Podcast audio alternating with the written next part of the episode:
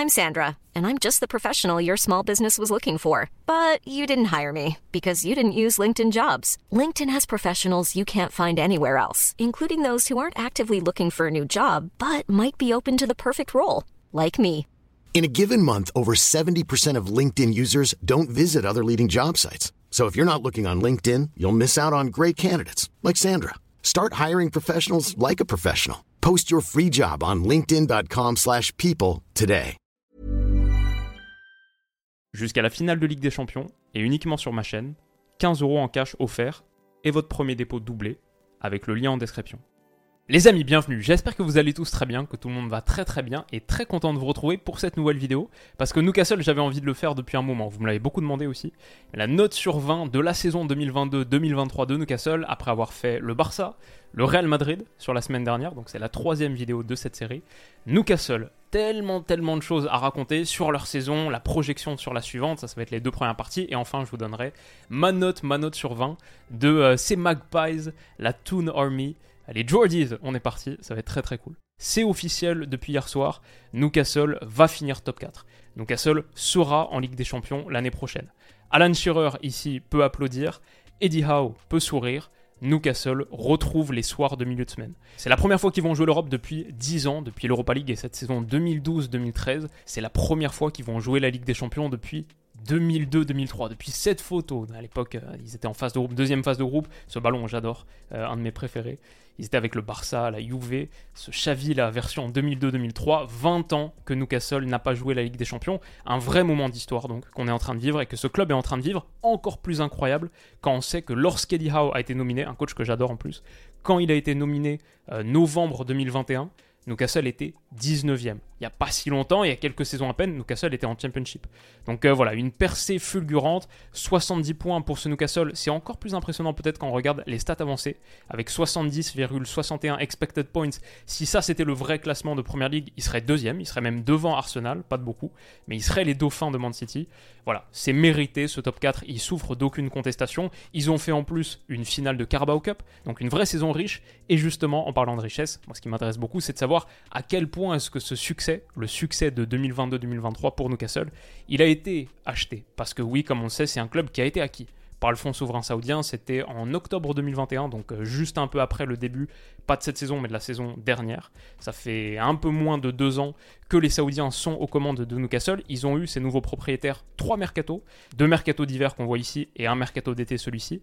Sur ces trois mercatos, ils ont acheté pour 285 millions d'euros de joueurs, avec une balance nette achat moins vente équivalente à 270-272 millions. En gros, euh, les joueurs qu'ils ont vendus leur ont assez peu rapporté par rapport à ceux qu'ils ont achetés. Honnêtement, cette balance, c'est un peu plus que ce que je pensais.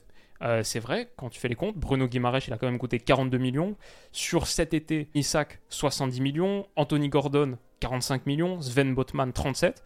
Moi, j'avais une vision de Newcastle qui était un peu euh, ce club racheté par un État, mais qui n'avait pas tant que ça exploité sa nouvelle manne financière. Moi, c'était euh, ce club qui avait travaillé intelligemment, modestement, entre guillemets, en surtout renforçant l'existant, avant tout. Ça, c'était la stratégie de ce Newcastle de Eddie Howe. Et c'est en partie vrai, c'est en partie vrai, on va pas se tromper. Ne serait-ce qu'hier contre Leicester, sur ce 11 titulaire, il y a quand même 4 gars qui étaient là avant le rachat. C'est pas comme s'ils avaient totalement remplacé tout l'effectif.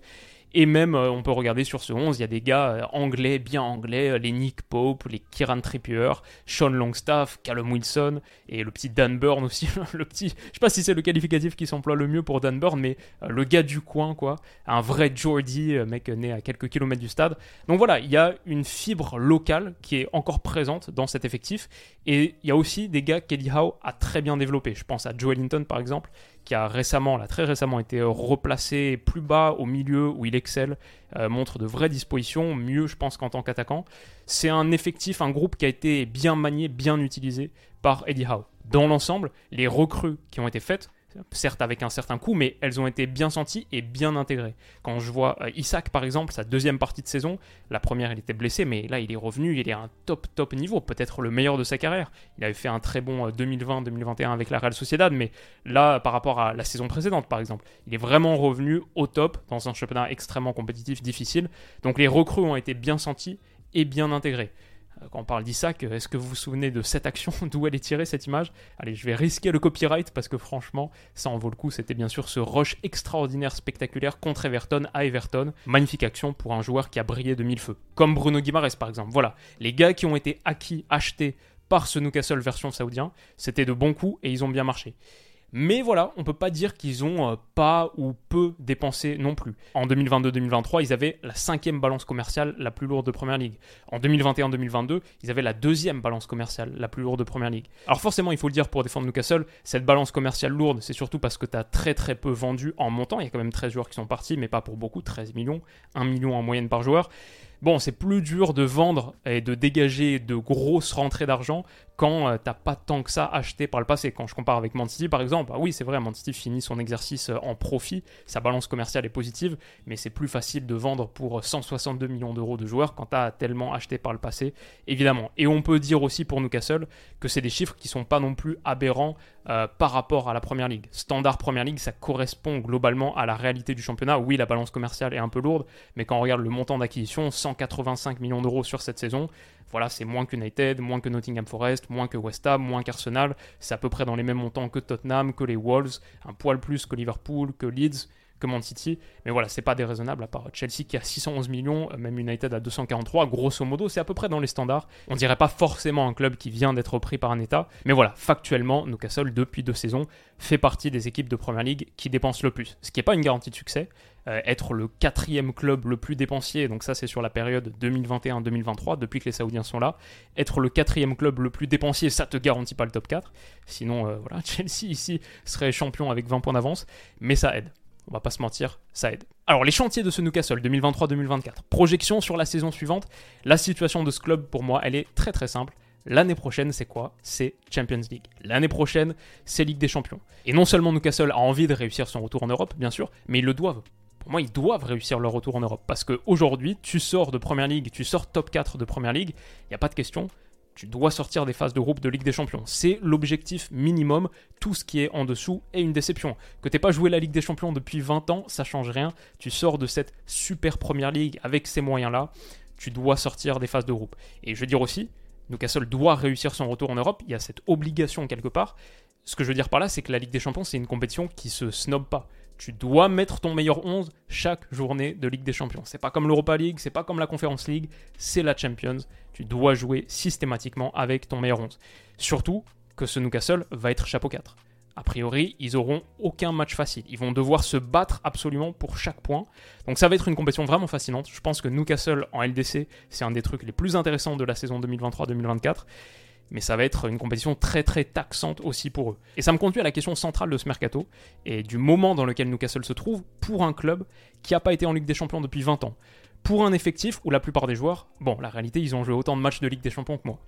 Et pour un coach qui a jamais coaché d'équipe européenne, ces matchs de milieu de semaine continentaux, ces déplacements aux quatre coins de l'Europe, le défi, il est là-haut et le chantier, la question, c'est pour moi, comment est-ce que tu renforces l'effectif cet été pour le préparer à cette échéance sans le dénaturer, sans retirer ce qui a fait son succès pour l'instant.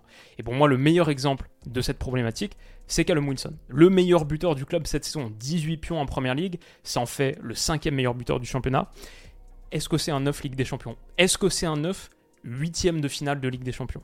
Et je parle de sa qualité absolue, mais aussi de sa fiabilité. C'est un gars qui s'est fait deux fois les croisés à son époque à Bournemouth, qui sur ses trois dernières saisons à Newcastle a raté 43 matchs à cause de blessures. Un gars qui a 31 ans, on le voit ici, qui a souvent besoin de souffler, qui finit rarement les matchs, qui a joué par exemple que 56% des minutes en Première Ligue de Newcastle cette saison. Bon, si tu décides de quelque part récompenser son excellent exercice 2022-2023, maintenir ta confiance en lui et donc ne pas prendre un gros neuf, un nouveau jouet tout brillant cet été, bah, c'est une décision que je peux comprendre en vrai. Est-ce que remplacer ton meilleur buteur, c'est la priorité sur un mercato où il y a tellement de chantiers, tellement de dossiers? Mais en même temps, ne pas le faire, pour moi, c'est prendre un vrai risque aussi. Il y a clairement un monde, celui-ci, où Wilson, il a été trop sollicité, il se pète au bout de 2-3 mois, et t'arrives au mercato hivernal, 7ème de Première Ligue, éliminé des phases de groupe de la Ligue des Champions. Donc là, tu arrives à ce mercato hivernal, oui, tu poses 80 millions d'euros sur un vrai gros buteur, et à sa conférence de presse de présentation, tu te dis, euh, pourquoi est-ce que je ne l'ai pas fait cet été? Est-ce que j'aurais pas pu le faire un petit peu plus tôt? Voilà, j'ai pas la réponse sur cette question et j'ai pris un, exemple avec euh, Callum Wilson, qui est en plus un joueur que j'aime beaucoup et surtout, le plus important, que Eddie Howe aime beaucoup, connexion Bournemouth, etc. Mais c'est un raisonnement que tu peux appliquer un peu de partout dans cet effectif. Pour l'instant, je vais dire Newcastle a un 11, mais ils ont pas beaucoup plus que ça. On l'a vu au milieu de terrain, les matchs qu'ils ont joués sans Bruno Guimaraes quand il était blessé, il en a raté 6 en Première Ligue cette saison, aucune victoire pour Newcastle sur les 6. 4 points possibles sur 24. Les matchs sans euh, Sean Longstaff aussi, ça a été compliqué en fin de saison. Cette année, la réalité, Newcastle, ils ont joué deux compétitions. FA Cup, ils sortent dès le premier tour. L'année suivante, saison suivante, c'est 4. Et c'est la Ligue des Champions qui commence dès septembre. C'est très très costaud. Et on va pas faire leur mercato idéal aujourd'hui, mais voilà, pour moi c'est clair, ils ont besoin d'énormes, énormes renforts et étoffer l'effectif en quantité. En quantité, ils ont tellement besoin de gars. Mais en même temps, il faut le faire, et c'est ça qui est passionnant, il faut le faire de manière très ciblée, très intelligente, parce que tu veux pas affaiblir ce qui a été tissé cette saison. Cette entente, euh, ce truc spécial qu'a bâti Eddie Howe, il faut pas qu'il disparaisse, il faut pas qu'il se désagrège. Un chantier passionnant, pas évident. C'est le quatrième mercato de l'ère Eddie Howe à Newcastle. C'est sans doute le plus important. Et donc on y est les amis, la note. Ma note sur 20 de ce Newcastle 2022-2023, je vais dire pour synthétiser les points positifs rapidement, un accomplissement historique, retrouver la Ligue des Champions, une finale de Cup, ça compte pas pour rien. Une équipe qui a été bâtie de manière très intelligente, mais aussi je pense qu'il a dégagé quelque chose de spécial, une bonne ambiance. On a senti un groupe qui vivait bien. Je pense que ça a beaucoup compté dans un autre point positif, le plaisir retrouvé au stade à St James Park, vraiment une magnifique ambiance. Ça faisait longtemps qu'on n'avait pas vu ça. Et c'est un club qui s'est très très bien positionné pour la suite. Bon, aussi sur le bilan, on doit dire quand même qu'ils ont bien dépensé avec beaucoup de bons coups. Bruno, Botman, Isaac. Le scouting a été bon, les recherches ont été bonnes. Ils ont mis l'argent là où il fallait, puis ils ont bien exploité, bien développé ces joueurs. Mais oui, c'est vrai, ils ont sorti chéquier. C'est pas exactement la même chose que Brighton, par exemple, euh, qui a la meilleure balance commerciale de Première Ligue entre 2021 et 2023. Voilà, Brighton est là-haut. Newcastle dépense beaucoup, comme les clubs qu'ils ambitionnent de rejoindre. Ça fait partie du foot, de la réalité de la Première Ligue aujourd'hui. Mais forcément, ça limite un petit peu la hauteur de la note comme le fait de n'avoir pas gagné cette finale de Cup, on en a beaucoup parlé, ça aurait été quelques points en plus s'ils avaient rapporté un trophée, évidemment, et comme le fait d'avoir été sorti au premier tour de la FA Cup par Sheffield Wednesday. On peut dire aussi peut-être c'est une saison où la bataille pour le top 4 a été un petit peu plus ouverte que d'habitude. Euh, pas de Liverpool, pas de Chelsea, pas de Tottenham, qui ont tous les trois fait des saisons compliquées. Maintenant voilà, euh, c'est pas pour dire que ça a été facile pour Newcastle, et c'est peut-être euh, vraiment pour me faire le contradicteur. La réalité, tu joues ce qui est en face de toi. Si Newcastle, avec 70 points, là, gagne son dernier match de Première Ligue contre Chelsea, ils finiront avec 73. 73 sur les 6 dernières saisons, ça a été suffisant pour faire le top 4 4 fois. 4 fois sur 6. La réalité, ils ont vraiment mérité d'être top 4. On a parlé des chiffres avancés, on peut regarder leur nombre de défaites. Seulement 5. Il n'y a que City qui a fait mieux. Le nombre de buts encaissés, 32, deuxième meilleure défense de Première Ligue, à une seule petite longueur de Man City. Ils ont battu Tottenham deux fois, dont un 6-1 il y a quelques semaines. Ils ont pris 4 points contre United, ils ont pris 4 points contre Brighton. Ils auront passé 28 journées dans le top 4. Quand on sait où était ce club il y a quelques années et le foot qu'ils ont joué, le foot qu'ils ont pratiqué, pour moi c'est une très très belle saison. Je peux pas monter à 17, 18 pour les raisons qu'on a évoquées, mais pour moi ça mérite un solide, solide 16 sur 20. Mon appréciation, ce serait bravo vous vous êtes donné les moyens de vos ambitions, Newcastle l'a fait, on a vu qu'ils ont dépensé, mais et vous avez travaillé avec intelligence. Poursuivez vos efforts. Et dans ces trois mots, c'est un commentaire que je substancierai un petit peu plus à l'oral. Mon conseil informel que j'irai donner comme ça un peu discrètement après les cours, je vais voir l'élève après la classe, je lui dis, bon c'est bien, bon travail, indéniablement, t'as bien bossé, mais l'année prochaine, tu rentres dans la cour des grands. Vraiment, l'année prochaine, ça va être deux fois plus dur, tu vas avoir deux fois moins de temps, donc euh, tu fais ce que tu veux, c'est pas ma vie. Mais si j'étais toi, je prendrais un petit peu d'avance cet été, peut-être amener euh, quelques bouquins à la plage. Je me préparerais à aller à la guerre, Newcastle va avoir besoin de se renforcer, ça va être une saison difficile, mais vraiment cet exercice 2023-2024, club à suivre absolument. J'anticipe peut-être une vidéo euh, club à suivre la saison prochaine, mais Newcastle, c'est sûr, c'est sûr, ça va être fascinant. Et vous, quelle note est-ce que vous donnez à la Toon Army? Quelle note sur 20 Dites-moi pourquoi, votre appréciation. La dernière fois, vous avez été euh, très inspiré, donc euh, allez-y également. Et je mettrai en surbrillance, je ferai ressortir avec un petit cœur les meilleurs commentaires. Dites-moi aussi quel club vous voulez qu'on analyse et qu'on note. Newcastle, je voulais le faire, mais ça a été très très demandé sur le dernier épisode. Donc c'est aussi pour ça que j'ai accéléré, que je le fais dès maintenant. N'hésitez pas à me dire quel club vous voulez que je note. Et voilà, merci d'avoir regardé, rien de plus à dire. Merci d'avoir regardé. Euh, vous pouvez vous abonner à la chaîne pour pas rater les suivantes. Et on se retrouve très très vite. Prenez soin de vous, passez une excellente, excellente soirée. Et on se dit à bientôt. Bisous.